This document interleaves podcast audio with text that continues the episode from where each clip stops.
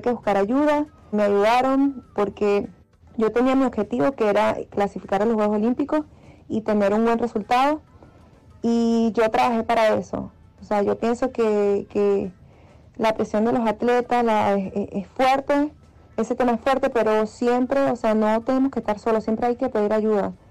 Siempre hay que pedir ayuda porque no, no, no puedes estar solo en esta situación.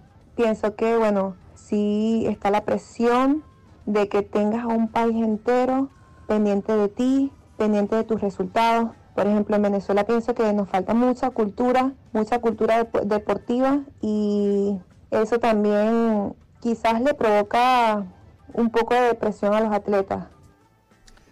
Dice, yo no sé, si tú sabes que, a ver, está la medalla de oro, la medalla de plata, la medalla de bronce, pero luego eh, a los competidores que resaltan en las competiciones, este, para el cuarto lugar y el sexto lugar está el diploma olímpico, que es súper meritorio también, y esto está desde las Olimpiadas de Londres en 1948, donde para no dejar estas actuaciones sobresalientes, importantes, impactantes de los atletas, existe un diploma. Y eh, yo quisiera que escucháramos de nuevo a Enrique Ellis, que nos parece eh, que tiene una opinión válida y certera después de saber que ella ha tenido y enfrentado situaciones complejas, tanto en su salud física como mental. Yo terminé esta, competencia y yo tuve ahí agarrando la medalla. Eh, mucha gente pendiente de mí, muchísimas personas. Yo de verdad que es súper impactada porque mucha gente está pendiente de mí, vieron mi competencia, di el todo por el todo. Dejé el corazón en el tatami porque estaba trabajé durísimo para esto. Pero así como tuve muchos mensajes positivos, también tuve muchos mensajes negativos. Incluso yo respondí a varios mensajes negativos que no lo tenía que hacer, pero yo yo solo me reía, o sea, así yo así de esa manera fue que yo respondí. O sea, me reía, sí, claro, sí, un poquito me molestaba, pero yo como que ay, o sea, ¿para qué voy a estar prestando la atención a ellos si son mensajes negativos y yo tengo que absorber los mensajes positivos? Por eso te digo que cada, cada cabeza es un mundo, todos tenemos distintas maneras de pensar. Eh, siempre cuando tienes este tipo de presión, son unos Juegos Olímpicos, tú pasas cuatro años en busca de esa clasificación que es súper difícil para nosotros los venezolanos, demasiado. Y la gente no, no, de verdad que no reconoce eso, no lo sabe. Cinco años para nosotros. Es difícil, claro, fue difícil porque durante la pandemia, imagínate, durar tanto tiempo sin entrenar, eh, con la expectativa de que se van a dar los juegos o no se van a dar los juegos, porque eso es muy importante para cada atleta. Y bueno, me imagino que eso produjo mucha ansiedad, eh, depresión, eh, tristeza. Y es que es difícil estar encerrado o no hacer lo que te gusta. Pienso que, como dije anteriormente, buscar, mi consejo es buscar siempre ayuda profesional, porque de nada, o sea, de nada vale, de nada vale estar, no estar bien con lo que te gusta.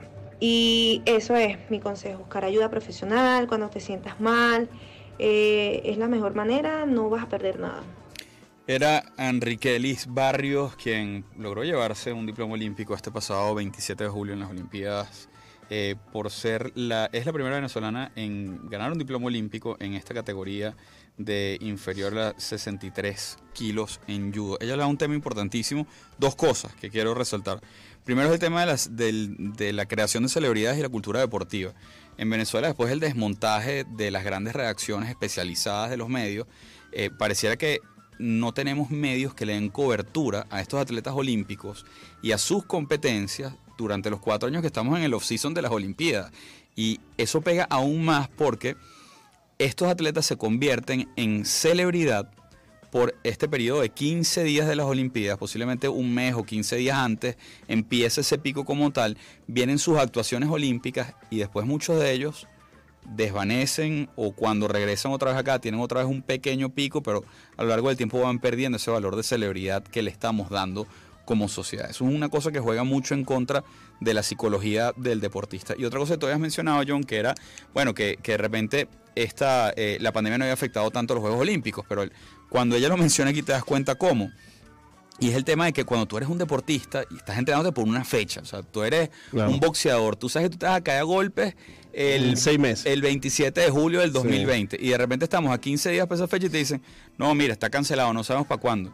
Bueno, pero yo tengo un, un régimen de entrenamiento. Una alimentación. Que tengo que mantener pensando en esa fecha como tal. Las Olimpiadas ni siquiera supimos, sino hasta un mes antes, que se iban a llevar a cabo realmente en la fecha que, que estaban repautadas.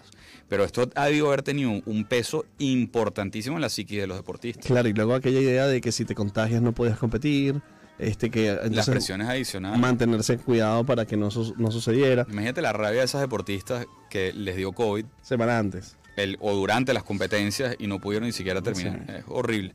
Vamos a revisar el fact-checking porque nosotros después de cada una de las secciones, de la sección que viene de esa grabación del Twitter Space los martes de 10 a 11 y después de la segunda hora, que la segunda hora está buenísima, pues tenemos en la entrevista educada a Aymar Espinosa, atleta venezolana en Tokio 2020, eh, en lanzamiento de bala y después vamos a tener a un juez internacional de natación sincronizada en Tokio, eh, Marlon Falcón, hablando sobre, bueno, todo lo que tiene que ver con juzgar el deporte olímpico y, cómo, cómo se juzga sabiendo que puede tener un impacto también en, la psiquis y la mentalidad de los deportistas.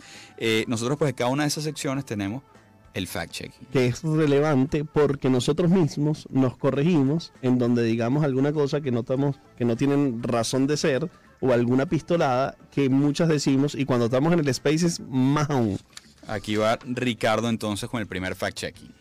Arrancamos este fact check con esta frase que soltamos en el Twitter Space este martes. Simon Biles se montó en el escenario de nuevo. La información completa para ver el panorama como debe ser es que Simon Biles ganó bronce en barra de equilibrio. El oro y la plata vinieron a parar en China. Biles, cuádruple campeona olímpica en Río del 2016 y la más esperada en estos Juegos, acabó con una nota de 14.000 que la situó en la tercera posición tras dos atletas chinas, Wang Chen y Tan Xinjing. Wang Chen, yo creo que, bueno, no estuvo tan, tan heavy, pero bueno, vamos a, vamos a escuchar el segundo fact check de, que Ricardo nos hizo. El segundo fact check dice lo siguiente. También es posible superarlo o también es posible luchar contra esa condición. Según la Federación de Asociación de Familias y Personas con Enfermedades Mentales de Galicia en España, las personas que han experimentado sentimientos de tristeza, ansiedad o insomnio solamente se consideran un problema de salud mental cuando provocan un comportamiento social desajustado y causan un importante malestar subjetivo y además cuando estos son persistentes en el tiempo. Y este es el último fact check de Ricardo Miranda, arroba pop interactivo para esta primera hora, donde, bueno, vamos a ver qué fue, en qué metimos la pata. Y el tercer fact check de esta semana que surgió en nuestro Twitter Space de costumbre de todos los martes a las 10 de la mañana es para John y tiene que ver con la cantidad de atletas que participaron en estas Olimpiadas. 204 países participan en los Juegos Olímpicos de Tokio. Son estos todos los estados que reconoce el COI, el Comité Olímpico Internacional, en los que están países como Estados Unidos, China, Reino Unido, Francia o España y también otros como San Marino o San Cristóbal y Nieves. Sumando todos los equipos, en estos juegos hay un total de 11.711 atletas. Recuerda que puedes sumarte a nuestro Twitter Space en directo a las 10 de la mañana los martes a través de la cuenta de Onda La Superestación. Bueno, yo creo que no subimos tan mal ahí, ya estamos fact chequeados, no nos fue tan mal, eh, cometimos algunas imprudencias, pero eso es la emoción de la conversación que lo lleva a decir uno cosas ahí recién, sin pensarlo, cosa, cosa, cosa. Pero no te preocupes, todavía tenemos chance para equivocarnos. Nos viene una segunda hora completa donde vamos a tener a Aymara Espinosa, atleta venezolana en Tokio 2020, como les decía, lanzadora de bala. También vamos a tener a Marlon Falcón, juez internacional de natación sincronizada en Tokio 2020. Eh, Con ellos vamos a estar hablando en esta segunda hora en lo que es nuestra entrevista educada. Hasta aquí dejamos la primera hora nacional. Si quieren seguirnos escuchando, únanse a circuitoonda.com, eh, arroba circuito perdón, mundour.com. Ahí van a tener los enlaces para poder escucharnos en vivo. Eh, y bueno, nada. Nos vemos allá. Nos vemos. En vivo.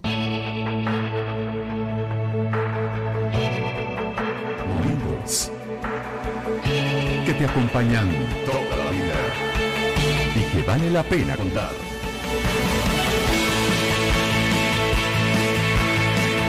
Circuito Honda. La superestación. Así somos. Anécdotas, momentos que pocos conocen. Hasta que de repente, ¡pah! Y ella llega a mi oficina y me saca una fotografía. Contadas por sus protagonistas, grandes de historia que Que vale la pena contar. Vale la pena contarla. Vale la pena contar. vale la pena contar.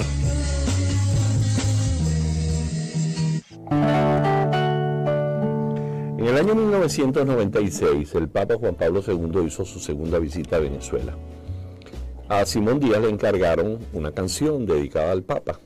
Él hizo la tonada para el Papa Amigo y me pide para que yo hiciera el arreglo orquestal para la Orquesta Sinfónica de Venezuela de esta tonada para el Papa Amigo.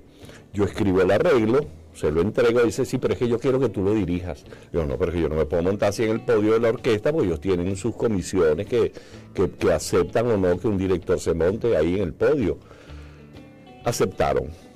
Vamos al Teresa Carreño. El Papa sentado ahí en su trono, la Orquesta Sinfónica, Simón y yo. Comienza la tonada para el Papa Amigo. Y en medio de la tonada Simón se me echó una atravesada que, bueno, enderezamos la cosa con la orquesta, pero al final terminamos ilesos. Pero cuando termina, luego de los aplausos, nos vamos a la entrada de los artistas y veo a Simón recostado en la pared así, sudaba. Y yo, ¿qué te pasó, vale? Miguel, que estaba chorreado. No me dijo chorreado, utilizó otra palabra.